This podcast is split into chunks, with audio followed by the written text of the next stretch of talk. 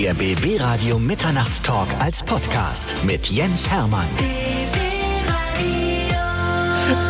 So, dieses Interview beginnt schon lustig, bevor es überhaupt angefangen hat. Stefan Jürgens ist bei mir. Er ist auch einer der witzigsten Menschen, die äh, mein 90er Jahrzehnt begleitet haben und einer der ernsthaftesten Musiker, die ich heutzutage kenne. Schön, dass du da bist. Gern, vielen Dank. Wobei das mit dem Witzigen, dass meine Kinder würden das zum Beispiel wahrscheinlich nicht bestätigen, aber egal. Nicht? Doch, ja, hin und wieder. Hin und wieder, ja. Also sagen wir mal so, ähm, wenn der Tag gut ist, die Sonne scheint, der Alkohol in, in Raum, dann geht das schon. Wir haben jetzt gar nichts hier zum Trinken. Wir müssen jetzt Ja, das habe ich vorher schon erledigt. Da, da war er wieder. Stefan Jürgens at its best sozusagen, ja? Also Stefan Jürgens, einer unserer besten Schauspieler und Musiker, heute bei uns und wir haben ganz viel zu besprechen. Wir sprechen natürlich mal über deine unglaublich tolle Geschichte, wie ich finde, über Samstagnacht, deine Musikerkarriere und über Projekte, die du jetzt während der Corona-Zeit gestartet hast, vor denen ich echt den Hut ziehe. Aber ich glaube, wir müssen mal chronologisch anfangen. Du kommst aus Unna in NRW Genau. und bist jetzt aber eigentlich Berlin-Brandenburger. Kann man das so sagen? Ja, du, was ich alles bin. In Österreich zum Beispiel bin ich der Quotenpiefke oder Wahlwiener. In Brandenburg bin ich der zugereiste, gern gesehene. Glücklicherweise, weil ich mich da auch sehr wohlfühle. Mit Berlin werde ich am meisten assoziiert, obwohl ich da schon seit 13, 14 Jahren so gut wie kaum noch bin, aufgrund der vielen Aktivitäten, die ich mache, obwohl ich da meinen festen Wohnsitz nach wie vor habe und das auch, den auch gerne behalte. Aber ich bin mindestens sechs Monate im Jahr in Wien, derzeit noch. Und äh, die anderen sechs Monate bin ich aber nicht an einem Ort, sondern da bin ich auf Tour und mache dies, spiele Theater und pflanz Kartoffeln an. Also alles, was da kommt und bin relativ selten in Berlin. Mein Nachbar freut sich immer, wenn er mich sieht und sagt, "Äh, lassen Sie mich mal angucken. Ach ja, tatsächlich, haben, haben sich kaum verändert im Laufe der Jahre. Das ist schon ein weites Spektrum, das haben wir gehört. Also zwischen Musik machen, Schauspielen und Kartoffeln anbauen. Das mit den Kartoffeln anbauen war gelogen. Du kaufst die Kartoffeln, die der, dein Nachbar angebaut hat. Ja, wir, wir haben äh, bei uns auf dem Land ist das ja das Schöne, gilt noch das Prinzip Tauschgeschäft. Also äh, in der Regel wird dann eine Ware mit der anderen äh, ausgeglichen. Also das heißt äh, mit anderen Worten, ich habe so einen schönen großen Lehmofen, da wird dann oft gebacken. Dann lade ich dann das Dorf ein. Im, Im Gegenzug versorgen die mich dann mit Aufmerksamkeit und mit mit Wertschätzung. Und dafür gibt's gelegentlich auch mal ein paar Kartoffeln vom Nachbarn. So ist es. Also, wir müssen das vielleicht mal ein bisschen mehr auseinandernehmen. Also, äh, Hauptwohnsitz ist jetzt mittlerweile der Vierseitenhof in Brandenburg, ne? Kann man so Na, sagen. ja, äh, wenn man es juristisch sieht, wahrscheinlich nicht, dann ist es immer noch Berlin, aber ähm, also sagen wir jetzt mal so, was die, was die, was die Meldepflichten und so angeht. Aber äh, das, das gefühlte Herz ähm, ist dort, ja. Also, wenn dir jemand eine Mahnung schickt, zum Beispiel für ein nicht bezahltes Ticket, fürs zu schnell fahren zum Beispiel. Dann kommt das Gott sei Dank in Berlin an und erreicht mich. da, nicht. genau. Da kannst du immer sagen, Moment, ich war gerade in Wien zu der Zeit oder Ja. in der Prignitz auf meinem Bauernhof. Zum Beispiel kann ich nicht gewesen sein. Ich kann unmöglich überall gleichzeitig sein. Nee, zu dem Zeitpunkt habe ich gerade gedreht, da war ich in Wien. So, wir beginnen mal chronologisch. Also er kommt aus NRW. Die ländlichen Strukturen hattest du aber damals zu Hause nicht. Unna ist ja nicht so ein großes Städtchen, aber auch nicht so ein kleines, ist so, so Mittelmaß. Ne? Ja, jetzt muss ich aufpassen, weil ich habe ja noch Beziehungen dahin, die sollen ja nicht abbrechen abrupt. Also muss ich jetzt sagen, es ist eine Kreisstadt mit 50.000 Einwohnern.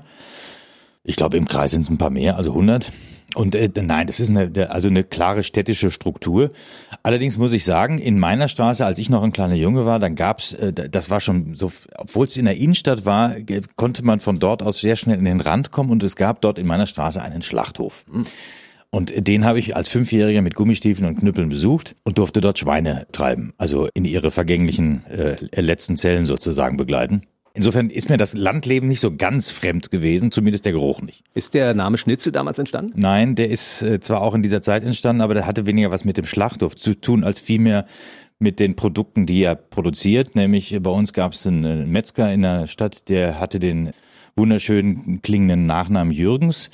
Und als ich dann auf die weiterführende Schule kam und die Leute irgendwie über den Bahnhof aus den umliegenden Dörfern in die Schule mussten, sind sie dann immer an dieser an diesem Imbiss vorbeigelaufen und äh, einer von denen hat dann gesagt, hast du was mit denen zu tun? Ich sagte, nein, ich habe nichts mit dem zu tun. Mein Vater ist Handwerker, was mir nichts half, denn von dem Moment an hieß ich Schnitzel. Und wer sagt das heute noch zu dir? Genau eben der. Tatsächlich. Aber, aber kein, hat kein anderer übernommen. Äh, Doch, wenn ich zu Hause in Unna bin, dann kann es passieren, dass das ein oder andere Mal äh, der, der Name fällt. Es gab auch mal die, die äh, Option, äh, mich Kotelett zu nennen. Das habe ich mit Schlägen angedroht. So blieb es bei Schnitzel und das höre ich ab und zu. Da wurde der Knochen entfernt, wurde Schnitzel draus. So ist es. Den Knochen habe ich in der Hand. Damit gibt's Keiler, wenn du mich nochmal Kotelett nennst, So mein es. Freund. Ne, Kotelett klingt irgendwie nicht so. Klingt blöd, nicht. ja? Also, aber Schnitzel klingt jetzt gar nicht so übel. Nö, sagen, okay. ne? Habe ich auch eine tolle Assoziation davor, sofort. Ja. das ist vor allen Dingen, wenn man in Wien ist, natürlich nochmal eine ganz neue Dimension. Ne? Absolut. Bist du Fan davon, ja? Wiener Schnitzel? Äh, sagen wir mal so, man muss das mal essen, ab und zu. Ja, aber Finde ich schon. Also wenn man nicht Vegetarier, Vegetarier ist oder gar vegan ist. Äh, man sagt ja oft, ich bin schon so ein, so ein Wiener Schnitzel, dass ich sage, das stimmt nicht. Ich bin ein Schnitzel Wiener Art, wenn überhaupt.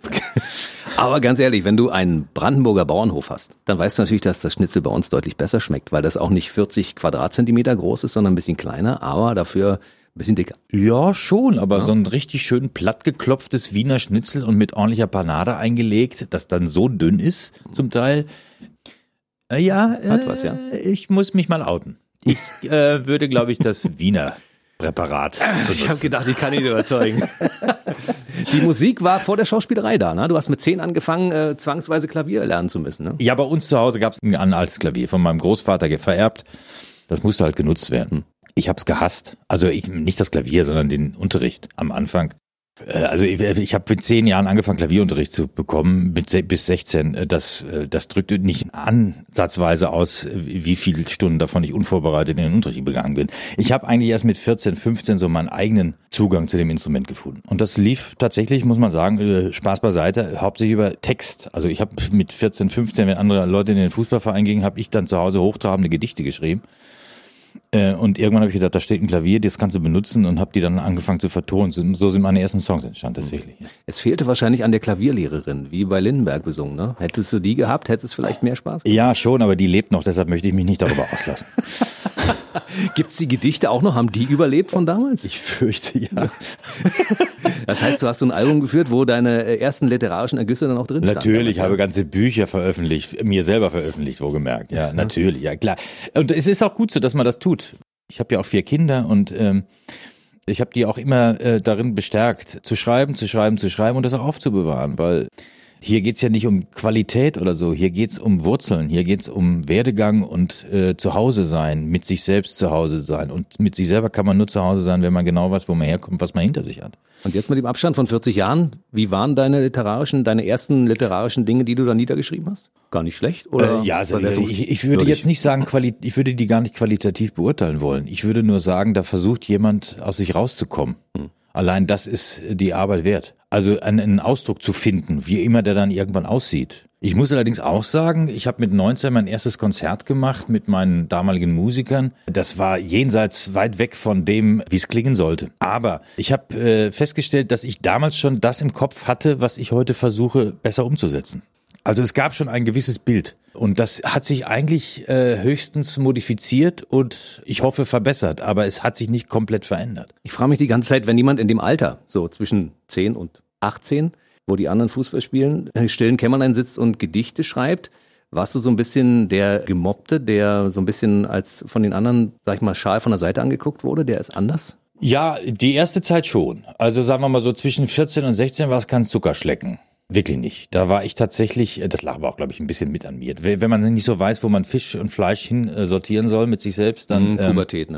Schlimm. Ja, das war tatsächlich für mich eine haarige, eine haarige Zeit. Aber mit 16 war ich dann ausgewachsen. Und 1,90 Meter war dann damals auch schon eine Ansage. ja. Also Und dazu kam noch der coole Musiker, der auf einmal nicht Ja, nur Klavier spielte, ja, sondern auch noch Kontrabass. Ne? Das stimmt. Also mit 16, äh, als ich dann wirklich anfing, Musik zu machen, äh, habe ich auch festgestellt, die ersten Erfahrungen mit dieser Musik war tatsächlich auch therapeutisch, weil ich gemerkt habe, ach so geht das mit den Mädels. Und dann begab sich eins aufs andere. Und irgendwann war das dann auch erledigt. Aber wie gesagt, nochmal, äh, ich will das gar nicht verbrämen. Also diese Zeit zwischen 13, 14, 15, 16 war sehr haarig und war, ich habe mich auch sehr allein gefühlt, glaube ich. Mhm, kann ich mir vorstellen. Es waren schon einige Musiker hier, die gesagt haben, also die sexiesten Musiker sind ja immer die am Schlagzeug. Die machen immer die Frauen klar. Nur ist ja Kontrabass nicht so ein sexy Instrument. Klavierspielen allerdings schon, war? Ja, das mit dem Konterbass, das war so eine Sache. Ähm, Das habe ich auch sehr leidenschaftlich gemacht, weil ich wollte damit, als ich 15 war, äh, ungefähr 15, 16 ungefähr, ja, habe ich gedacht, ich möchte dann doch eigentlich Musiker werden. Ich finde das ziemlich wunderbar. Ich habe in der Zeit auch ganz viel äh, schräges Zeug gehört, also für das Alter, das ich hatte. Ich habe zum Beispiel ganz viel äh, Jazzrock gehört. Jazz, Jazzrock. Äh, ich hatte äh, Kumpels, die Jazzmusik machten. Ich hatte einen Lehrer, der der der Jazz Kontrabass spielte. Ich habe sehr viel klassische Musik gehört. Und Kontrabass ist das Schöne ist ja, dass man das erst das kann man erst greifen, wenn man eine gewisse Körpergröße erreicht hat. Ja, das Ding ist riesig. Ja, und habe ich dann angefangen mit 15, 16 Kontrabass zu lernen und das habe ich tatsächlich vier, vier, fünf Stunden am Tag gemacht. Also so richtig mit Bogen, also wo die Frequenzen so richtig durch sech, sech, sämtliche Mauer und Glaswerke gehen. Sehr zum Leidwesen meiner Eltern und Nachbarn Oh. und der gesamten Nachbarschaft, offensichtlich. Aber ich habe das, ich habe dann auch äh, das erste Mal im Orchester schon gespielt, so mit 17. Das war mehr Schein als Sein, aber immerhin. Das fand ich schon wunderbar. Und dann kam aber irgendwann äh, das Theater dazu, weil mich ein Freund da fragte, der hatte dann eine, eine Jugendtheatergruppe, wir brauchen dann Musiker, kannst nicht vorbei, aber lass den Kontrabass zu Hause, bitte nur Klavier. Wir haben eine kleine Bühne. Dann ist mal einer ausgefallen, habe ich eine kleine Rolle übernommen. Am Ende hatte ich sie alle mal durch und da war für mich klar, dass diese Rampensau, die liegt mir mehr. Und dann habe ich den Kontrabass äh, hochtrabend und äh, dramatisch mit einem großen Brief an meinen Lehrer und so an den Nagel gehängt, weil ich dachte, ich kann mich nicht zwei Kunsten widmen. Äh, äh, ich habe ja noch das Klavier und so. Ich bitte um Verständnis, dass ich diese großartige Karriere nun beenden muss. Es muss auch ein großer Nagel gewesen sein, weil so ein Kontrabass wiegt ja auch ein bisschen was, ne? Mit 17 sah dir, sollte schon klar gewesen sein, dass du irgendwann mal Schauspieler wirst. Ja, das, war, mit 17 war es klar. Ja. Und dann ging es an die Schauspielschule. Ja, dann habe ich erst einen Deal mit meinen Eltern machen müssen, weil ich eigentlich der Meinung war, ich kann eigentlich sofort meine Klamotten packen, weil was soll ich hier noch? Und dann ja, meine Eltern, ähm, die auch schon vorher den Berufswunsch Musiker ertragen mussten, waren, glaube ich, auch froh, dass das Kontrabass-Konzept irgendwie aus dem, äh, aus dem Lebensplan war. Und haben mal gesagt, nee, also das finden wir jetzt nicht so. Wir, wir unterstützen sich. Das muss ich auch ehrlich sagen, ich hatte nie ein Problem zu Hause mit, mit diesen merkwürdigen Berufswünschen. Sie haben nur gesagt, nur wir machen jetzt einen Deal, du das Abitur machst bitte. Und dann habe ich meinen Tornister wieder eingepackt und habe gesagt, okay, das können wir machen. Na, ihr Äh, seid. Dann mache ich eben noch dreiviertel Jahr, sitze ich auf der auf der Schulbank rum und ähm, habe ein grauenvolles Abitur gemacht. 3,7, glaube ich, war ich im Schnitt. Ich glaube Fragt dafür. noch jemand nach? Nö. Nö, ich du, Wer, wer hat dich seitdem nach dem Abitur gefragt, nach der Abiturnote? Ist meine meine meine Kinder. Siehst du, Papa, du warst damals auch nicht besser als wir. Ja, ich meine, die, es ist nie dazu gekommen, dass sie mir diesen Satz um die Ohren, weil so klug war ich dann doch schon, um mit meinen Leistungen nicht angeben zu wollen. Ich habe da mal ein Abitur gemacht. Ich habe eins. Also.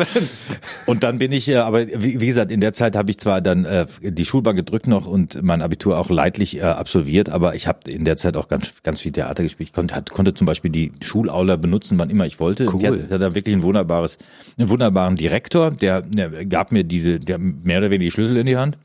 So dass ich dann doch im, im, in der Oberstufe der Schüler in meinem Jahrgang war, der am meisten in der Schule zugebracht hat. Also jetzt nicht im Unterricht, aber äh, zumindest in den Räumlichkeiten. Weißt du, was ich feststelle? Unsere Eltern sind sehr coole Eltern, weil beide haben gesagt, mach das, was du möchtest, weil du durftest Musiker oder Schauspieler werden. Da sagen ja viele Eltern, willst du nicht was Ordentliches machen? Bei mir, ich habe gesagt, ich möchte gern Radio oder Entertainment machen, haben die gesagt, mach, wenn du damit glücklich bist. Ne? Ja, Es jetzt sehen wir, was wir davon haben. Ja. wir sind hier und machen ein Interview, Stefan Jürgens. Das ist doch das Tolle daran, ne? Und dann ging's tief im Westen. Ja, dann ging's nach Bochum, Mhm. genau. Dann ging's nach Bochum. Da habe ich dann dreieinhalb Jahre auf der Schauspielschule zugebracht. War das gut? Äh, sagen wir mal so, es war, ähm, ich, wir sind ja hier, wir sind ja hier unter uns, hört Mhm. ja keiner zu. Es war äh, die Jahr, es waren die Jahre 83 bis 86, 87. Es war wild, es war aufregend. Ich äh, habe die Angewohnheit, diese äh, Jahre auf meiner Schauspielschule etwas, sagen wir mal, rudimentär und ein bisschen fragwürdig zusammenzuziehen in drei Worten, nämlich Sex und Sprecherziehung. Das berühmte SUS. Es war noch vor AIDS, also es war eine ziemlich coole Zeit. In mancher Hinsicht, in mancher anderen Hinsicht gar nicht, weil diese Schauspielschulzeiten sind in der Regel ja auch Gefahrenquellen für das eigene Verunglücken.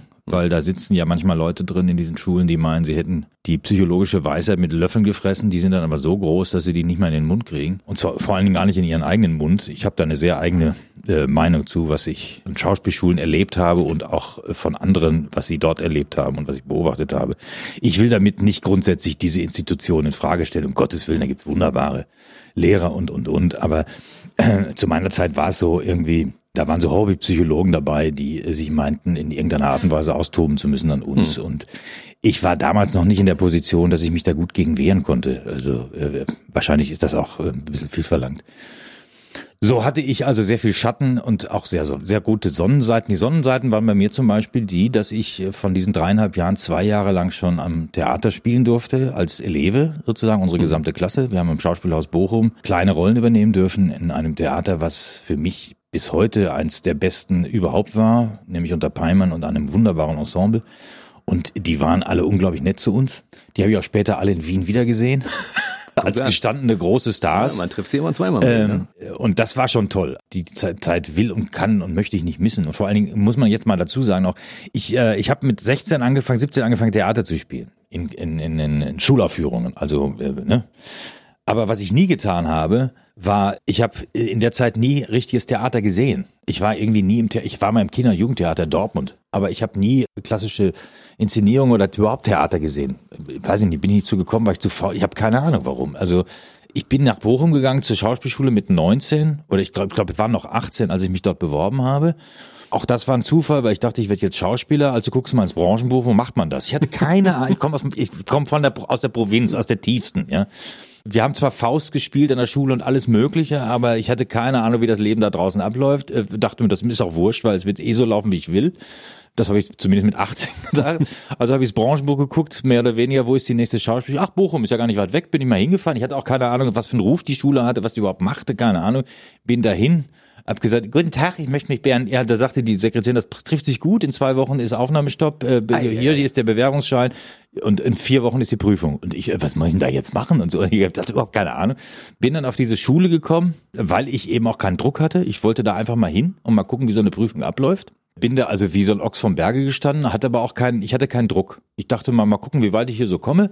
Alle anderen liefen schon mit, mit ihren Seidenschals rum und äh, waren schon die großen äh, Gustav Gründgens in der vierten Generation und so. Und ich dachte immer, was ist denn das für ein Zoo hier? Und das waren dann zwei Tage und das, das war so ein Aussiebverfahren und nach zwei, anderthalb, anderthalb Tagen waren von 100 Leuten, mit denen ich angefangen hatte, von insgesamt 1000 Bewerbungen, waren noch, äh, ich glaube nicht 15 übrig und ich dachte, irgendwann so nachmittags das hatte mir bislang großen Spaß gemacht alles. Äh, dachte ich mir, um Gottes Willen, was ist denn das hier? Das kannst du ja schaffen. Von dem Moment an bin ich sau schlecht geworden. Oh, bis ja, dann ein Lehrer Druck, zu mir ne? kam und sagte, Stefan, das war bis jetzt alles wunderbar, natürlich und klasse, jetzt hör auf, so einen Scheiß zu machen. Und das hat aber dann trotzdem irgendwie noch gereicht, dass ich da wie, wie, weiß ich, wie die Jungfrau zum Kinde plötzlich zu diesem Ausbildungsplatz kam. Ich konnte es nicht erahnen. War dann drei Monate später auf dieser Schule und habe dann das erste Mal, bin das erste Mal ins Theater gegangen und ich glaube, es war Nathan der Weise von Peimann inszeniert. Und dachte, das kann ja wohl nicht wahr sein. Das ist ja wohl nicht zu fassen. Und so habe ich Theater kennengelernt. Ich bin jeden Abend, für drei Jahre jeden Abend im Theater gewesen, mehr oder weniger. Hm. Wenn ich nicht selber auch spielen durfte in kleinen Rollen, habe ich was angeguckt. Äh, der Hermann Schlacht habe ich, glaube ich, 13 Mal oder 14 Mal gesehen. Und habe von dem Moment an so ein Qualitätssiegel in die Augen gedrückt bekommen und in die Ohren. Also ich habe gleich das Beste gesehen und ähm, dafür bin ich wahnsinnig dankbar. Und cool, du hattest beide Perspektiven. Du, man braucht ja als Schauspieler die andere Perspektive auch. Nicht nur die von der Bühne runter, sondern auch mal aus dem Publikum. Ja, natürlich. Raum wie, in jedem, wie in jeder Kunst, in jedem Beruf. Ich meine, du musst auch als Schlosser musst du auch sehen, wie der Meister das Werkstück bearbeitet. Also das ist ja klar. Lernen tut man ja nicht nur vom Machen, sondern vor allen Dingen auch beim Zuschauen. Und da waren natürlich, da waren die Cracks da oben, da waren Gerd Voss, äh, Kirsten Dehne, Branko Samarowski, wie sie alle, das war das, das war das Ensemble für mich in Deutschland neben dem Berliner Ensemble der, der Schaubühne von Stein und dem Zadek-Ensemble vielleicht noch in mhm. Hamburg und so. Aber das war schon eine ganz große Sache und äh, da kriegte man jeden Tag, jeden Abend kriegte man Lehrgeld umsonst sozusagen. Ja. Und da muss man, das muss man auch nochmal dazu sagen, das war auch nicht üblich, aber das waren alles Schauspieler, die eine unglaublich geile Art und Weise hatten, mit uns umzugehen. Die haben uns in der Kantine an den Tisch geholt und all solche Geschichten. Das war nicht so von wegen, wir sind die großen Stars und das waren sie bereits. Und wir wollen mit euch Kleen nichts zu tun haben. Nee, nee, der Witz ist, als ich dann nach Wien kam, 100 Jahre später, und äh, da irgendwie als, als äh, TV-Ermittler anfing und dann natürlich auch auf einem Theater war, weil ich die Kollegen ja auch kannte und kenne, weiß ich noch, saß ich irgendwann mal in einer äh, ich habe heute, glaube ich, Quasselwasser getrunken. Ja. Äh, saß ich irgendwann in einer, in einer, ich glaube, in einem Fernsehpreis oder äh, so, und da saß Kirsten Dehn am anderen Tischende und ich sag, hallo, ich weiß nicht, äh, ob du dich noch an. Stefan, weißt du noch, weißt du noch. Das war, das war einfach ganz herrlich. Das ist auch toll. Wenn ja. dein Talent, was du offensichtlich mitgebracht hast, auf Leute trifft, die dich protegieren und sagen, ich erkenne das auch, dieses Talent und Starallüren und solche Sachen möchte ich überhaupt nicht haben, sondern ich zeig dir mal, wie man es richtig macht und dich an die Hand nimmt, das finde ich toll. Ja, ich glaube, das mit dem Talent ist ja auch so, so eine Talentblick ist ja auch so eine Sache. Als Schauspieler bist du ja auch in einem Arbeitsprozess, du bist in, in, in, in Notwendigkeiten und eins weiß man, glaube ich, immer, wenn man, das habe ich in meiner Karriere immer erlebt. Ich kann mich, also ich hole jetzt mal aus. Ich kann, ich kann mich zum Beispiel erinnern, wir haben damals Samstagnacht gemacht. Da haben wir immer große Sendungen gemacht, wir hatten immer Gäste und ab und zu hatten wir auch mal paar internationale Gäste. Und die kamen dann freitags immer an und äh, dann wurden die äh, in die Produktion geleitet und und und. Und eines Tages steht am Freitagmittag Mel Brooks bei uns im Studio und äh, kommt in dieses Studio rein und wir haben zwei Stunden Verspätung gehabt weil er jedem einzelnen dieser Menschen, die dort gearbeitet haben, die Hand gegeben hat, jedem Kabelträger, jedem Einzelnen die Hand Super. gegeben hat, mit ihm geredet hat, sich vorgestellt hat. Was ich damit meine, ist, äh, die Leute, die weiterkommen und vorankommen, die vergessen ja auch nicht, wie schwer es ist. Also mal unabhängig, Talent zeigt sich manchmal auch erst nach Jahren, weil irgendwas äh, verborgen blieb oder wie auch immer. Manchmal zeigt es sich gar nicht, manchmal sofort. Das hat auch was mit dem Werdegang zu tun. Aber eins weiß, glaube ich, jeder, der lange in dem Geschäft ist, dass das nicht alles auf seinen eigenen Qualitäten beruft, sondern auch unglaublich auf der, mit, auf der Mitarbeit seiner, seiner, seiner Förderer oder der Menschen, die einfach nur nett zu einem sind und einem guten Mut zu sprechen und das war bei denen allen so. Die haben äh, einfach gesagt, du bist bei uns, also komm her. Mhm. Was können wir dir Gutes tun? Ja, so war es einfach. Schön. Und jetzt bist du an der Stelle, wo du bist. Wir können gleich mal, wenn wir dabei sind, bei RTL Samstagnacht gleich mal ein bisschen darüber reden. Es soll einen legendären Anruf gegeben haben von Hugo Egenball, der auch schon bei uns war, der, der äh, dich entdeckt hat. Und wir wissen nicht genau, wie er dich entdeckt hat und warum er dich unbedingt haben wollte. Aber das weißt du bestimmt besser und kannst uns mal über diesen Anruf erzählen. Wie war das noch? Ich war in Köln. Ich war in Köln am Theater und war dort nicht sehr glücklich, weil ich dort zu wenig zu spielen bekommen hatte. Weil Theater war bei mir, hm, ich habe mich da nicht so richtig durchsetzen können am Anfang in den ersten zehn Jahren. Ich habe zwar zum Teil schöne Sachen gespielt, aber nie das, was ich wollte. Also Hamlet war ich nie. Ich war eher so ein Soldat. Das hat mich genervt. Da war ich 28, 29. Und ähm, irgendwann habe ich in, in, in, in der Kantine gesessen, war sturzbetrunken abends um zwölf und merkte plötzlich, äh, das war, das war, ich weiß nicht, das war so ein, so ein ja, so ein Schicksalsmoment, glaube ich. Hm. Ähm, ich habe plötzlich, saß plötzlich neben mir und sagte mir, was ist aus dir eigentlich geworden, du Blödmann? Jetzt bist du ja, bist du noch am Nörgeln und am Rummaulen und äh, wolltest mal ein großer Theaterstar werden. Äh, das ist hier offensichtlich eine Sackgasse. Und ähm, das habe ich tatsächlich geschafft. Am nächsten Tag bin ich zum Intendant gegangen, habe gekündigt. Ohne dass du wusstest, was du machst? Nee, ich wusste es nicht. Ich wusste es tatsächlich nicht. Krass, Aber es war, ein, es war ein Moment, wo ich dachte, ich muss irgendwie zurück zu dieser, zu dieser Frechheit oder zu dieser, ich weiß nicht, zu dieser, zu diesem, zu diesem Selbstbewusstsein. Das werde ich hier nicht. Ich werde hier, ich komme hier nicht durch. Ich bin zur falschen Zeit am falschen Ort irgendwie. Und dann ähm, habe ich meine Kündigung ausgerufen. Das war im September fürs nächste Jahr. Man muss ja dann immer vorzeitig. Ne? Und dann drei Wochen später wurde meine damalige Freundin und spätere Frau schwanger. Ich dachte, super Timing eigentlich jetzt, kein Job mehr und gleich Familie und so. Und ähm, dann kriegte auch mein Intendant Wind davon und sagte, ja komm, dann bleibst du doch noch ein bisschen bei uns, ne? Ist doch besser so. Und dann habe ich gesagt, wenn ich das jetzt mache, verzeih ich mir das nie. Dann gingen die drei Monate ins Land. Die Übelkeit meiner damaligen Frau hörten auf. Und plötzlich klingelte das Telefon. Ich habe einen Film gedreht, noch einen Film gedreht. Und dann krächzte irgendwann abends nach einem Theaterbesuch, abends um 22.30 Uhr oder um 23 Uhr, als, als ich nach Hause kam, auf meinem Anrufbeantworter, eine sehr merkwürdige, aber mir irgendwie wohl vertraute Stimme. Hallo, mein Name ist Uwe Egon Balder, ich hätte Sie gerne mal gesprochen. Und äh, ich, vielleicht habe ich gesagt, ich lasse nie was aus. Habe ich den angerufen äh, am nächsten Tag. Ja, können wir uns äh, vielleicht mal in der Kneipe oder so, ne? Und ich bin da gleich hin und ich habe den auch vom ersten Moment an habe ich den geliebt. Den war sehr, ist also, toll, oder? Äh, ja. Hugo ist einfach ein Überzeugungstäter und gleichzeitig eben auch hemmungslos mit sich selbst. Also der hat diesen ganzen Schiss von, von Kulturfaschismus und wie man das manchmal so bezeichnen möchte. Der macht einfach, wozu, wozu er Bock hat. Und wenn er sagt, ich habe keinen Bock dazu, ich, hab, ich brauche aber die Kohle, dann macht er das auch. Der ist sich um nichts. Und das, was, was, was wird dann daraus, mit vielen Naserümpfungen äh, über, über so eine Karriere zu, zu reden? Manchmal, wenn man über Tutti Frutti redet, dann sieht man heute, wir haben im April seinen 70. Geburtstag gefeiert, einen Menschen, dem nichts anzuhaben ist hm. und der sich immer treu geblieben ist. Und gleichzeitig dabei auch, das darf man nie vergessen, eine große Kompetenz hat. Also der war Regieassistent, der war Schauspieler, der ist Musiker. Moderator, Entertainer. Ja, egal was man mit ihm für Formate in Verbindung bringen will oder möchte. Bei uns zum Beispiel hat er bewiesen, was für großartige Qualitäten er hat, indem er eine Sendung kreiert hat, die ist mehr oder weniger allein auf seinem Mist gewachsen mit, mit dem Produzenten Jackie Drexler zusammen, aber er war schon der, der Motor dieser ganzen Angelegenheit. Und ähm, der hat mir das Konzept vorgestellt. Äh, ich habe das nicht verstanden. Ich wusste nur, ich darf meine Oma nicht prügeln, sonst darf ich eigentlich alles. Und habe gesagt, na, ich muss raus aus diesem Theater. Ich muss mal was anderes. Ich muss mal komplett weg hier aus diesem. Und da habe ich gesagt, das mache ich jetzt mal ein halbes Jahr. Und dann hattest du die ganzen interessanten das, Menschen an der Seite, ne? Ja, wir haben uns dann an einem Wochenende getroffen, kurz danach. Ich war quasi so der Letzte, der noch in dieses Team hineinkam, weil er damals immer sagte, ich brauche jemand, der auch spielen kann. Ein, der wirklich spielen kann. Und äh, wir haben uns dann irgendwann an einem Wochenende in, in, in Hürth Kaltscheuren, wie das damals so schrecklich hieß und glaube ich heute immer noch heißt, in irgendeinem großen Studio getroffen, wo wir uns mal so ausprobieren wollten. Und ich kam dann da rein und traf diese anderen fünf Gesellen und dachte, ich muss sofort hier ganz schnell wieder raus. Also das waren für mich die schönsten Jahre meines Lebens. Mit Wiegald Boning, mit Olli Dietrich, mit Tanja Schumann, mit Esther Schweins und mit Stefan Jürgens. Und mit Mirko Nonchef. Und Mirko Nonchef. mit dem kleinen sprechenden Haken. Es, es, ja, und äh, das, der Rest ist, äh, äh, ja, das klingt jetzt ein bisschen blöd, aber der Rest ist bekannt, sagen wir es mal so. Ihr konntet machen, was ihr wolltet damals. Keiner ja, hat euch gesagt, ihr müsst das, das so und so Das ist tatsächlich wahr. Wir haben auch gemacht, Wahnsinn. was wir wollten übrigens. das war zu merken. Bei wessen Idee war denn Kentucky schreit ficken? Das war äh, eine Gemeinschaftsbesinnungslosigkeit nach einem großen Besäufnis, glaube ich. Und wir saßen, also es ist auch nicht ganz auf unserem Mist gewachsen. Das muss man ganz klar sagen. Da habe ich auch überhaupt keine Hemmungen. Wir saßen irgendwie, es gab damals eine Kampagne von einem großen Fastfood-Lieferanten, der äh, die ersten Buchstaben des Satzes umtauschte. Also er machte daraus keine große Kunst, sondern es war einfach nur so ein, so ein, so ein Eyecatcher. Hm.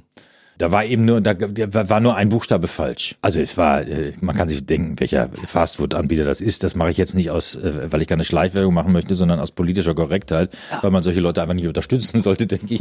Und wir haben dann da irgendwie bei, äh, nach vielen Flaschen Wein haben wir dann mal so ein bisschen äh, rumgefummelt und irgendwann entstand dann, mein Gott, ich habe aber echt ficke Dinger hier, das äh, und dann haben wir das Konzept kapiert. Und dann haben wir, glaube ich, wie die Besoffenen, ein bisschen herumgetänzelt mit solchen Möglichkeiten und die Autoren haben am nächsten Tag einen ersten Sketch geschrieben. Die waren ja großartig, unsere Autoren. Die haben das dann wirklich professionell mal durchgesetzt. Den ganzen Unsinn, den wir dann so irgendwie verabreicht haben, haben die dann wirklich umgesetzt. Und äh, so entstand diese erste Sendung. Und äh, die dachten wir, naja, das, das ist so albern, aber das können wir ja mal probieren. Das haben wir dann einmal probiert. Das wurde ganz gut angenommen im Studio. Dann haben wir das aber wochenlang nicht mehr gemacht. Also hatten wir auch, wir hatten auch nicht vor, daraus eine, eine Rubrik zu machen. Und irgendwann hatten wir, war wieder irgendwie natürlich typischerweise wie in jeder zweiten Sendung, ach, wir haben 45 Minuten Sendezeit, wir haben erst fünf Minuten. Äh, was machen wir eigentlich im Rest? Und dann, ja gut, dann schreiben wir noch so eine, so eine neue Nummer da rein zum Beispiel. Und so kam eins aufs andere und irgendwann war das nicht mehr wegzudenken. Also die Leute haben äh, getobt, wenn wir es nicht gemacht haben. So ja. ist es. Also ich, also heute wirklich 20 Jahre, 25, 27 Jahre später, kann ich mich immer noch wegschmeißen darüber und habe gedacht, wie kriegen die das hin? Ich hätte keinen Dialog dorthin gekriegt, weil ich hätte das nicht aussprechen können, weil ihr müsst euch doch während der Produktion weggeschmissen haben vor Lachen, oder? Ja, sicher. Das gehörte ja auch zum ja. Konzept, das haben wir ja auch in der Sendung gemacht. Wie lange habt ihr gebraucht, um so ein Ding einzuspielen? Also so ein so lange wie der Teleprompter gebraucht hat, um es reinzuschreiben. Du glaubst ja nicht im Ernst, dass ich das gelernt habe. Nee, aber es ist unglaublich das geil. Das ist hirnzersetzend. Das ist wie diese alte wunderbare, ich war ja schon immer ein großer Monty Python-Fan, das ist wie dieser große alte Witz, wie dieser gefährliche Witz, der zusammengesetzt äh, die Menschen tötet. Also darf man mhm. ihn immer nur stückweise lesen, bevor mhm. man, ne? So war das bei uns auch. Wir haben das reingesetzt äh, und dann abgelesen und gespielt. Das hat man ja schnell raus. Das kannst du nicht lernen, das geht nicht. Also nicht in kurzer Zeit. Also also zumindest nicht, um den Rest äh, deines Gehirns äh, äh, einer großen Gefahr auszusetzen. Weißt du, wie traurig ich war, als ich damals gelesen habe, Stefan Jürgens hört auf? Ich dachte, das kann nicht sein, weil da bricht meine Familie auseinander. Meine, ja. meine, meine Wochenendfamilie. Aber das ist ja, das ist ja das Schöne im Leben, dass man manchmal auch Abschied nehmen kann und muss. Also ich habe das ja beim Tatort später auch gemacht. Äh, ich bin sehr froh über diese Entscheidung, weil sie auch im Nachhinein sichergestellt hat, dass dieser Effekt dieser Sendung in irgendeiner Art und Weise bei, eigentlich bei allen in positiver Erinnerung bleibt. Wir waren damals an einem Punkt, wo ich gemerkt habe, der Erfolg hat jetzt plötzlich viele Väter, weil er groß war, hm. wirklich sehr groß war. Und wir haben ja damals irgendwie, äh, wir hatten ja so ein Gradmesser, wenn wir nicht alle zwei Wochen irgendwie eine Klage von der katholischen Kirche kriegten, haben wir irgendwas falsch gemacht. Hm. Wie du schon sagst, wir haben gemacht, was wir wollten. Und ähm, das hat auch zu diesem Erfolg geführt. Und irgendwann mit, mit zunehmendem Erfolg wurden die Väter eben auch zahlreicher. Und dann kam plötzlich vom, vom Sender auch, ja, aber jetzt lasst mal bitte die und die Sachen da ein bisschen weniger weg. Und da habe ich gemerkt, wenn wir jetzt so weitermachen, sind wir in drei Jahren eine ganz normale Unterhaltungssendung. Und das wollte ich nicht. Absolut nicht. Und dazu bin ich auch zu wenig in Comedy aufgewachsen. Ich war ja eigentlich, kam ja erst vom Schauspiel, bin da eigentlich mal reingerutscht und das mit großer Liebe allerdings auch, was ich ja heute immer noch praktiziere in meinen Konzerten, gibt's auch immer noch Stand-up-Comedy und all sowas. Also das lasse ich ja nicht ganz draußen. Aber ich habe damals gemerkt, jetzt wird es Zeit zu gehen und bin dann gegangen und habe meinen Vertrag aufgelöst sozusagen mit einer, äh, sagen wir mal, mit einer Kompromissformel, so dass ich dann noch äh, das letzte Jahr zwar nicht mehr wirklich dabei war, aber wir genug Aufzeichnungen machen konnten, dass ich in die Sendung hineingeschnitten werden konnte. Und das haben alle dann alle anderen Kollegen äh, auch zum Anlass genommen zu sagen, okay, dann ist jetzt vielleicht auch der Punkt erreicht. Das wäre bei jedem anderen, bei uns anderen auch passiert. Das hat jetzt nichts mit meiner Person zu tun, sondern mit dem Zustand, dass einer von diesem Team dann geht. Das war mir auch bewusst, aber darauf wollte ich und konnte ich keine Rücksicht nehmen, weil es war vorbei für mich. Und es hat den Effekt gehabt, wir sind nicht aus dem Studio getragen worden. Das wird vielleicht manchmal übersehen. Wir sind gegangen, als wir noch über zweieinhalb Millionen ja. Zuschauer am Abend hatten um Absolut. 11 Uhr. Also das war eine hoch erfolgreiche Sendung noch. Sie war nicht mehr ganz im Peak von dreieinhalb Millionen, die wir damals hatten. Das war gigantisch. Aber sie sucht immer noch ihresgleichen, was diese Sendezeit angeht. Und so sind wir rausgegangen und äh, sind in Erinnerung geblieben als eine erfolgreiche Sendung, die nicht am Ende abgelappert ist. Das ist mir sehr, sehr wichtig, ehrlich ja. gesagt. Du bist auch jemand, der sich, äh, sagen wir mal, schnell langweilt. Du möchtest ja viele Dinge noch erleben und erforschen und so weiter. Und dementsprechend warst du ja auch nicht lange der Berliner Tatortkommissar Robert Hellmann. Ne? Das war ja, du hast sechs Folgen, glaube ich, gedreht oder so. Ja, weil es war, da war irgendwann auch, äh, also es war relativ schnell klar, dass äh, in dieser Konstellation auch mit diesem, mit dem damaligen, mit mit der damaligen äh, Konzeption der Produktion inklusive des äh, damaligen äh, SFB mit dieser Konstellation aus meiner Sicht kein Start zu gewinnen war. Ganz offen gesagt, da mache ich gar keinen Hehl raus. Also es ging nie um Geld, das wurde dann mal hochgespielt. Das war ja lächerlich, ich habe gut verdient da, um Gottes Willen, wer redet über Geld, wenn man äh, so spielen darf. Mhm. Ich wollte zum Tatort, äh, beziehungsweise ich bin bei, bei Samstagnacht weggegangen, kriegte ein halbes Jahr später die Möglichkeit beim Tatort zu spielen. Das war für mich ein Riesenglück. Also äh, da bin ich sehr, sehr dankbar äh, drüber. Wie schnell kann man so ein, so ein Genre wechseln? In, in Deutschland war, ist das ja so gut wie unmöglich. Nach wie vor immer noch schwierig übrigens. Insofern war ich äh, dankbar nur es war dann irgendwann relativ schnell klar, nachdem der SFB-Tatort äh, in die Brüche gegangen ist, vor uns aufgrund von Video und schlechter Produktion, äh, als wir dann wieder anfingen und auf, auf dem ersten Anhieb eigentlich wieder so, wie Sie das nannten, in die Bundesliga zurückgekamen, aus der zweiten Liga raus, da war bei denen schon alles klar. Und wir haben gesagt, Moment mal, jetzt muss es aber richtig gut werden. Und da war aber nichts zu holen und das habe ich nie eingesehen. Und das waren, ähm, es war irgendwie insgesamt eine, eine Situation, die mich einfach nicht mehr glücklich gemacht hat. Ich, ich kam vom Trash-Fernsehen, fünf Jahre, aber äh, im Kopf auch Cineast und habe gedacht, ja, aber wenn wir was in der Richtung machen und Tatort war damals auch für mich immer noch ein ganz hohes Ding, äh, dann, dann soll das auch gut sein. Und also das ist jetzt äh, eine sehr subjektive Einstellung, da gibt es vielleicht auch andere Haltungen gegen, aber das war meine klare Position damals und äh, habe gesagt, das möchte ich nicht weitermachen. Mhm. Ich habe das ja damals gesehen, das erste Mal, als du eine in Anführungszeichen ernsthafte Rolle gespielt hast und ich habe kurz, ich glaube zwei Minuten drüber nachgedacht, ob ich das jetzt gut finde oder ob ich lieber den komischen Stefan Jürgens haben will oder ob ich auch den ernsthaften nehme und dann habe ich gesagt, ich nehme auch genauso gern den ernsthaften, weil ich hätte gar nicht gedacht, dass der bei so vielen Sachen so, so ein breites Spektrum aufweist. Ja? Und auch in der österreichischen Serie, ähm, wo du den Major Karl Ribarski spielst, also auch einen knallharten Polizeimann, muss ich sagen, die, die Rolle nehme ich dir ab. Ne? Bei manchen ist es ja so, dass man den, den komischen Schauspieler sieht und denkt, nee, irgendwie passt es nicht. Aber bei dir passt es. Ja, das, äh, ich komme ja eigentlich da, wie wir äh, Ruhrgebietler sagen, ich komme ja da weg. Hm. Nee. Also ist, ich komme ja nicht von der Comedy. War ich ja, also ich, ich habe mich auch lange schwer getan mit Comedy. Also ich fand mich eigentlich auch nie komisch, ehrlich gesagt. Ich fand dich schon komisch. Ja, äh, äh, Hugo, wir sind wieder bei Hugo. Hugo sagt immer, du bist immer dann komisch, wenn du glaubst, du bist ernst. Ja, und das, äh, und, äh, das hat er, der hat immer den Nagel auf den Kopf getroffen. Der, der, der, ich krieg dich schon so weit hin, dass deine unfreiwillige Komik irgendwann von dir gewollt sein wird. Also das hat er schon geschafft auch, ja. Also er ist eine große Auseinandersetzung gewesen. Ich kam eher vom äh, sentimentalen, Gedichten schreibenden Pubertierenden. So. Soko Wien heißt es in Deutschland und in Österreich heißt es Soko Donau. Aber die Handlung ist dieselbe. Ja, das hat einen rein monetären Grund. In Österreich äh, gibt es ebenso wie in unserem schönen Deutschland Bundesländer, die äh, Filmförderungen besitzen. Und da Wien ein Bundesland ist wie Berlin und zum Förderungskatalog genauso beiträgt wie zum Beispiel das Burgenland oder, äh, oder Niederösterreich, jetzt muss ich fast wieder alle nennen, sonst kriegen sie mich wieder dran, ist mir völlig wurscht, hat dann irgendwann äh, die Gesamtheit der österreichischen Bundesländer gesagt, wieso heißt das Soko Wien? Das ist ja schließlich von uns allen gefördert. Also wurde der Name in Soko Donau modifiziert und äh, läuft aber in beiden Ländern parallel. Und das ist nicht aber, ganz. Es ist erster Strahlung ist in Österreich in der Regel und dann geht's irgendwann nach Deutschland. Aber es läuft eine andere, zu einer anderen Sendezeit, nämlich zur Primetime in ja, Österreich. Ne? Das ist genau der, sagen wir mal, der, der, das hüpfende Komma, wie Heinz Erhardt immer gesagt hat, also der springende Punkt.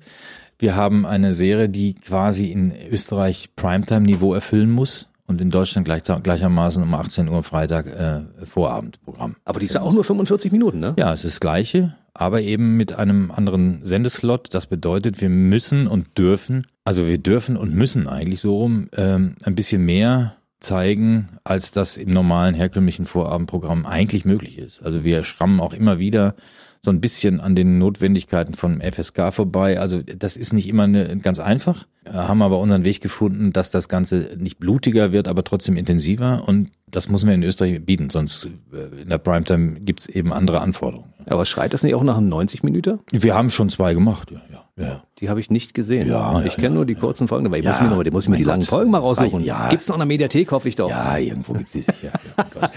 Das halbe Jahr, das du nicht in der Prignitz verbringst auf deinem Bauernhof, äh, bist du in Wien und da werden die Folgen also angefertigt. Wie viele Folgen äh, macht ihr pro Jahr? 16. Das ist ja wirklich eine Menge, wa? Ja, das sind, äh, sind äh, ungefähr 110 Drehtage. ja. Du bist also dort auch ein österreichischer Nationalheld, Ach, Superstar, mit dem man gerne mal ein Selfie auf der Straße macht, wa? Also das letzte stimmt. Nennen die dich da Harry Barski? Oder Ja, sie sind schon, manchmal sind sie schon ein Herr bisschen, Major? mal, ja, ich, manchmal sind sie schon ein bisschen ähm, korrekter. Sie nennen mich dann Herr, äh, Herr, Major. Herr Major, kannst Also vor allen Dingen in Polizeikontrollen. Ach, ein Kollege, der kann durchfahren. Also du kommst, die Geschwindigkeitskontrollen und, und Alkoholkontrollen gibt's bei nicht, weil du bist ja Kollege für die, ne? Ja, ich muss jetzt an dieser Stelle immer diese Geschichte erzählen. Das ist eine Geschichte, die muss man einfach, die ist einfach zu, ich weiß nicht, äh, wenn man sie nicht erzählt, dann keine Ahnung. Also die gehört da einfach rein. Ich, äh, ich wohne in der Nähe einer großen Polizeikaserne und ähm, ich habe so ein altes Cabrio, mit dem fahre ich dann in Sommermonaten ab und zu zum Set. Und äh, an einem Morgen, Morgen bin ich dann, stehe ich dann an der Ampel und äh, mit offenem Verdeck und dann äh, kommt neben mir, hinter mir aus der aus der Einfahrt dieser Kaserne kommt eine eine Polizeistaffel, Motorradstaffel raus. Und die fährt so raus und äh, hält direkt neben mir auf der anderen Fahrbahn äh, bei Rot an. Zwölf Maschinen in Zweierreihen und der Vordere guckt so hin und sagt so, das ist der Herr Major. Ich sag, ja, ist okay. Sagt okay, vier vorne, sechs hinten oder je nachdem. was. Und dann sind die mit mir durch die gesamte Stadt in Formation. in Formation gefahren. Äh, ich, also ich glaube nicht über rote Ampel, so weit sind sie nicht gegangen, aber es war, ich kam mir vor wie der Bundespräsident auf Besuch. Ich sage ja, österreichischer Nationalheld. Stehst du als der Major Ribaski schon im goldenen Buch der Stadt Wien? Ähm, nächste Frage. Also, falls jetzt jemand aus Österreich zuhört, der dort irgendwelchen Einfluss hat, ich meine, jemand, eine so eine berühmte Figur musste Nächste aber, Frage. Wir wollen wir über Schauspiel noch reden oder über Musik? Ich meine, das ist ja, du warst Musiker eher als Schauspieler. Und äh, du hast sechs LPs mittlerweile auf dem Markt und du gibst tolle Konzerte, über die wir gleich ausführlich reden. Wenn äh, du jetzt ein Angebot reinkriegst, wo du sagst, du kannst ein Konzert spielen auf der einen Seite, auf der anderen Seite zur selben Zeit irgendwo ein Filmchen drehen. Sagen wir mal, es sind beides lukrative Angebote. Wofür entscheidest du dich? wenn, wenn ich jetzt ein Angebot für ein Konzert bekomme und gleichzeitig ein Angebot für einen guten Film bekomme, dann kann ich dir sagen, ich, ich werde beides machen. Das geht sich in der Regel aus. Stefan Jungs ist neben- nebenbei bemerkt auch ein Arbeitstier, ja. Das heißt, er, er kriegt das hin, also sagen wir mal, 30 Konzerte in einem Monat zu spielen. Ja, das schaffen aber viele meiner Kollegen. Das liegt aber auch daran, äh, dass ich nicht äh, in, in Stadien auftrete, wo man eine Bühnenshow macht, bei der man sich äh, 16 Jahre lang körperlich vorbereiten muss. Also ich muss schon auch fit sein, das ist nicht der Punkt, aber ich mache keine Tänze und keine choreografischen Einlagen. Ich springe nicht von irgendwelchen äh, Flutlichtanlagen runter. Äh, Also das ist, geht bei mir schon auch alles rela relativ gemütlich zu, so ja. Und da habe ich Musiker an meiner Seite, die wunderbar sind, auf die ich mich blind verlassen kann, auch wenn ich mal Scheiße bauen sollte auf der Bühne, was durchaus vorkommt. Meine Songs kenne ich. Bei mir sind die Abende, ich freue mich jeden Abend drauf. Also wenn wir 30 Konzerte in, also das geht ja nicht ganz auf. Ne? Also äh, in der Regel sind es 28 dann, wenn wir am, im Monat spielen, weil wir irgendwann auch mal, auch mal einen Off-Tag haben. Aber diese Off-Tage sind eigentlich eher Leidenstage dann. Wenn man dann einmal im Fluss ist und sagt, wie, heute spielen wir nicht? Das ist ja doof. Ich kann das Wer hat denn nachvollziehen. das arrangiert? Wer hat denn das arrangiert? Was ist denn da los? Hier ist ein Loch im Kalender. Was macht man in zwei Tagen? Pause. Ich will keine Pause. Ich will arbeiten. Ja, ja, schon. Arbeitstier. Du, ja, du hast 40 Jahre gebraucht, bis das erste Album auf den Markt kam. Deshalb heißt es Langstreckenlauf. Ja. Also, das ist der Wahnsinn. Und jetzt mittlerweile sind sechs Alben am Start. Alle mit, mit dem Stempel Stefan Jürgens versehen. Das ist schon so ein ziemlich eigener Stil. Du bist so deutscher Singer-Songwriter mit sehr viel Inhalt auch. Da, da kommen deine Gedichte aus deiner Kindheit wieder zum Tragen, weil du möchtest den Leuten auch gerne mit deinen Texten was mitgeben. Ja, ich habe das ja eingangs schon mal erwähnt. Ich bin zur Musik gekommen über Text und äh, das ist auch immer so geblieben. Ich finde, als Singer-Songwriter, so wie ich das äh, empfinde, ist das, da muss man sich auch zur Verfügung stellen. Also ähm, man muss seine seine Welt beschreiben oder zumindest seine Ansicht oder seine seine Auseinandersetzung äh, zum Tragen bringen. Und äh, es gibt ja nur genug, über, worüber man nachdenkt und äh, nachlebt. Und ähm, beim Anfang, als wir, äh, bevor wir hier ins Studio gegangen sind, haben gesagt, du redest ja nicht so viel über deine privaten Geschichten. Das stimmt, ich bin da ein sehr scheuer Mensch. Deshalb werde ich auch in der paradoxen Situation immer gefragt, sag mal, du äh, redest nicht so viel über deine, aber deine Texte sind sehr, sehr persönlich. Sehr privat, ja. Das macht, das ist, das ist was für mich was komplett anderes, weil es ist eine Kunstform. Also äh, da habe ich überhaupt keine Hemmungen, äh, mehr, merkwürdigerweise, äh, weil das ist eine Kunstform, die wird in eine Form gebracht, die äh, an sich geschlossen steht. Aber trotz alledem oder gerade deshalb ist es mir persönlich sehr wichtig, dann auch über Sachen zu reden, äh, die mich angehen. Hm. Ob ich sie verstehe, weiß ich nicht, aber die mich zumindest angehen. Also wer mehr von Stefan Jürgens erfahren möchte und über ihn und über seine Vita, die eigentlich nicht so bekannt ist, der hört sich einfach die sechs Platten an und dann im Prinzip weiß man alles. Man muss einfach nur mitschreiben. das ist zwar ein bisschen Arbeit, aber lohnt sich auf jeden Fall. Also für alle Hardcore-Fans, ne? So, wir kommen zur aktuellen äh, Klangstallgeschichte. Ja. In Corona-Zeiten ist es ja nicht so einfach, Konzerte zu spielen und schon gar nicht für jemanden, der normalerweise 28 Konzerte pro Monat spielt und sagt, was ist hier los? Ich komme nicht raus, ich komme nicht raus, ich muss hier, ich, mu ich will spielen. Und vor allen Dingen auch, weil du ja einen Haufen Musiker an deinem Tross hast, die natürlich auch Geld verdienen müssen. Ja, das, äh, ähm, wir sind in einer beschissenen Situation. Also wir Künstler auch. Und manchmal habe ich den Eindruck, vor allen Dingen auch wir Künstler. Weil wir fallen eigentlich durch alle Netze logischerweise. Und ähm, es gibt für viele Maßnahmen logische Gedankenzüge, zum Beispiel was passiert, wenn es wieder äh, losgeht, wenn es wieder mehr wird, was die Fallzahl angeht, wenn es dramatischer wird nach den Erfahrungen der ersten drei, vier Monate, wo man sagt, wir müssen versuchen irgendwie, dass die Gesellschaft in Bewegung bleibt und auch in Verdienst bleibt, dass die Menschen und die Schulen, die Kitas geöffnet sind und, und das ist alles richtig. Aber wenn es gleichzeitig bedeutet, dass man ganze Kunstsegmente, Theater, Kleinkunst etc. aus den Verantwortlichkeiten der Unterstützung herausnimmt und die einfach zum Tode verurteilt, dann ähm, werden wir in zwei, drei Jahren plötzlich feststellen, äh, was wir alles verloren haben. Offensichtlich ist diese Systemrelevanz, die immer so gerne ähm, benutzt wird, Dingen zugewandt, die sich in erster Linie monetär oder sagen wir mal versorgungstechnisch bewegen. Aber Versorgung mit Kultur ist am Ende genauso wichtig, um so eine Gesellschaft äh, mobil, reflektiert und Gesund zu gesund zu halten. Also ohne Kultur und ohne Kunst sind wir Nordkorea, sage ich immer. Und irgendwie ist das bei vielen Leuten nicht angekommen bislang. Und äh, mir geht es jetzt nicht darum zu sagen, das darf alles so nicht sein. Ich, mir geht es nur darum zu sagen, immer überprüfen, was passiert mit unserer Kultur, mit unseren Kulturveranstaltungen, mit unseren Kulturorten, wo Kultur stattfindet, wenn die nicht in der Lage sind zu öffnen, was man ja verstehen kann, wenn es wirklich, wenn es richtig losgeht. Wir alle müssen uns an Sicherungskonzepte halten, an Hygienevorschriften halten und, und, und. Aber wenn ich gleichzeitig darüber die große Diskussion in diesem Land höre, wann Fußballstadien wieder aufgemacht werden dürfen und, und, und, und ich sehe, dass kleine Theater irgendwie zum Tode verurteilt werden und äh, nicht wirklich Unterstützung bekommen, zumindest nicht die, die sie brauchen, um zu überleben, dann kann ich sagen, irgendwas stimmt hier nicht. Und ähm, ich bin da kein mit dem Axt in die Wald laufender, aber äh, ich möchte es trotzdem hier ganz klar nutzen, diesen Appell zu machen, Leute, denkt darüber nach, was ihr verliert. Sonst sitzen, sitzen wir in der nächsten Zeit alle sehr eng gedrängt in irgendwelchen sehr populären Veranstaltungen und das alles andere fällt unter den Tisch.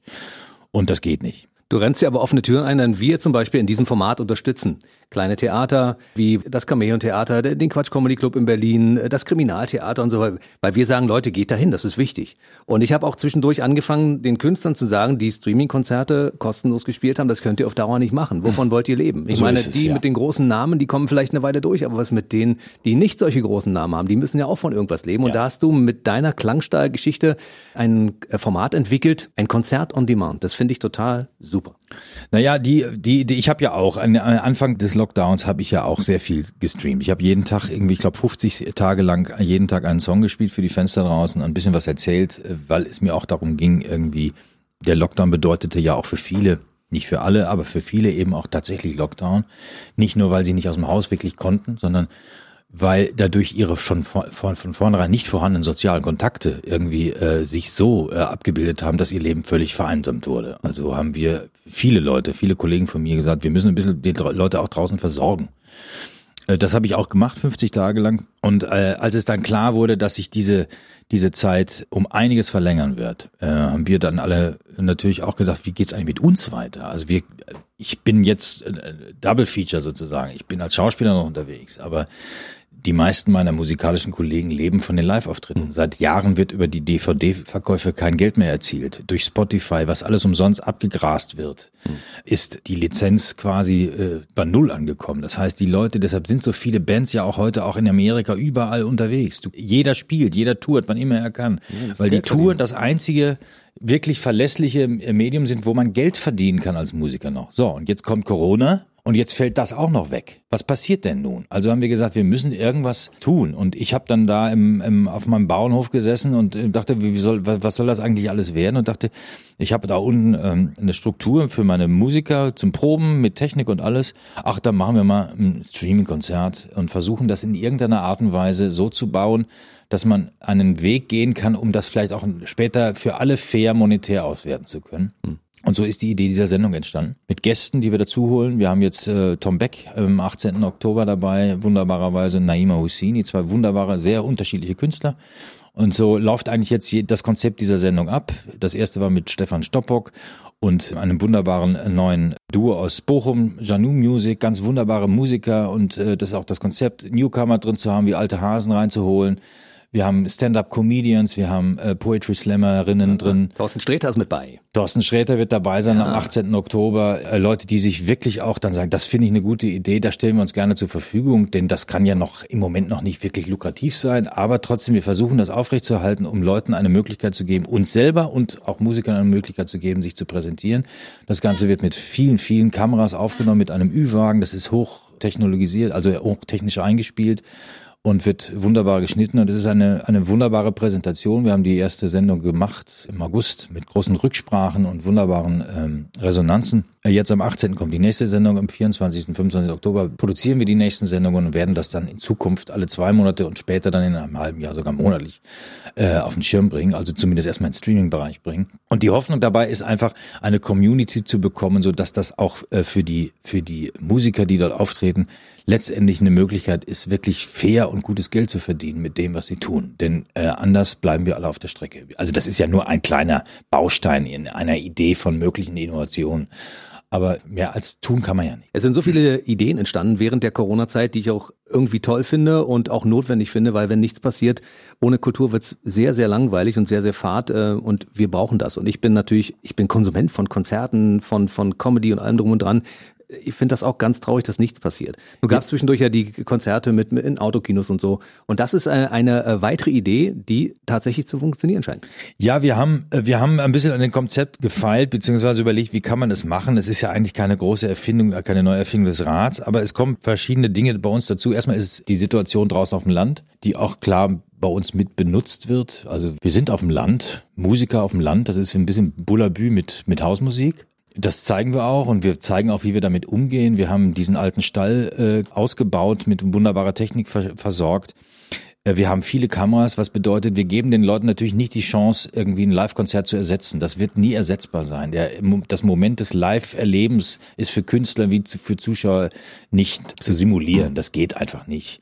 Aber wir können was anderes tun. Wir können auf engstem Raume mit vielen, vielen Kameras und einer wunderbaren Regie Bilder und Musik produzieren äh, mit Blicken, die man im Konzertsaal gar nicht hat. Mit der Interaktion der Musiker, mit kleinen, schönen Momenten, mit Interviews, die dabei eine Rolle spielen werden, äh, mit einer Mischung von Sachen, die ich ja selber in meinem Leben auch erlebt habe, auch als, als Künstler selber, nämlich zum Beispiel Stand-Up-Comedy dabei, mit Thorsten ist dabei, wir haben wunderbare andere Musiker, wir haben äh, Caleb Erdmann dabei, wir haben Tanas Golser-Bach dabei, das sind ganz, ganz tolle, wunder großartige Poetry Slammerin. Wir haben äh, junge Talente dabei, musikalische Talente dabei aus verschiedensten Genren. Und äh, man erlebt die ganz hautnah und ganz pur, ohne große Technik. Die kommen in der Regel unplugged da an. Und äh, das ist dann etwas, wo wir sagen, okay, da bieten wir einen Mehrwert zum Konzert. Das muss den, äh, den Verlust des Live-Erlebnisses ein bisschen auffangen und trotzdem uns allen sowie Konsumenten als auch Künstlern irgendwie ein, eine Möglichkeit geben, einen schönen Abend zu erleben. Es fühlt sich für die Leute vor dem Fernseher so ein bisschen an wie Normalität. Ja, man sitzt nur in seinem eigenen Wohnzimmer und äh, aber man hat das Gefühl, man ist mit dabei. Das ist das Tolle. Kannst Wobei man jetzt noch kurz sagen muss, vor dem Fernseher noch nicht, sondern erst noch vom Computer. Vimeo, wir, ne? wir sitzen im Streaming-Bereich ja, bei Vimeo, ja. Ja, genau. Aber das ist aber im Prinzip haben ja viele Leute auch schon diesen Zugang auf ihrem eigenen ja, TV ja, und gucken das auf einem großen Monitor, damit es sich besser anfühlt. Jetzt sag uns doch mal kurz, wie das in der Praxis aussieht. Wo finde ich den Zugang? Wie geht das mit der Bezahlung vonstatten? Und ist es mittlerweile schon so, dass alle Musiker davon ein bisschen leben können? Wir zahlen Gagen, die äh, weit über dem leben, was wir eingenommen haben bislang und investiert haben. Aber es, es gibt schon Gagen, wo man sagen wir, da kann man abends schon für auftreten. Hm. Auf jeden Fall. Die werden aber noch gesteigert von Mal zu Mal. Das ist mein als Unternehmer für mich das erste Ziel. Aber natürlich gehen die nicht umsonst äh, da rein, auf gar keinen Fall. Sehen kann man das Ganze bei mir in meinen Social Media Kanälen, also Facebook, Instagram und auf meiner Homepage www.stefanjürgens.com wird dieser Link hingestellt und äh, da, da tippt man drauf und dann kommt man direkt bei Vimeo rein und dann muss man 9,99 Euro bezahlen, was ein fairer Preis ist für ein 75-minütiges Konzert.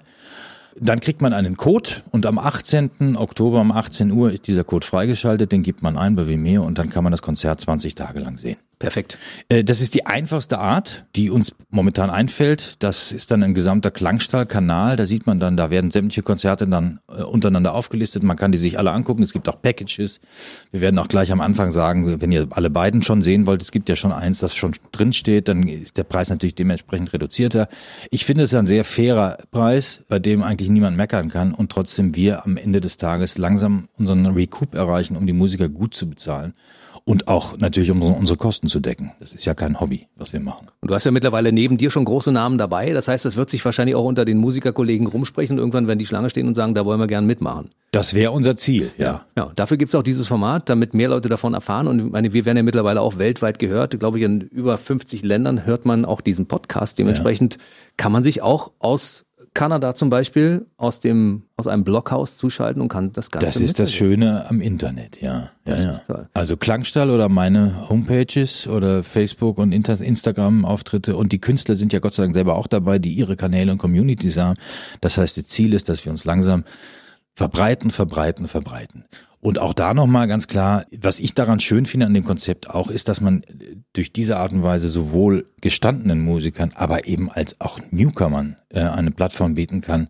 Was mir ganz wichtig ist, dass äh, junge Musiker irgendwie die Möglichkeit haben, sich zu präsentieren, weil schau dir doch an, was in den letzten 20 Jahren in unseren Medien passiert ist. Wo kannst du heutzutage noch Musik visuell verkaufen? Wo kannst du im deutschen Fernsehen noch Musik zeigen? Natürlich gibt's noch ein paar wenige, aber das meiste ist formatiert. Die Popmusik hat viele Möglichkeiten, aber gerade so diese anderen Bereiche, Singer, Songwriter, also alles, was ein bisschen in, äh, Alternative und also die, die haben doch gar keine Möglichkeiten mehr. Und ähm, wir wollen jetzt nicht noch weniger, wir wollen höchstens eins dazu nehmen wieder. Mhm. Klangstall ist eine Möglichkeit, um genau das alles zu erfüllen, was du gerade aufgezählt hast.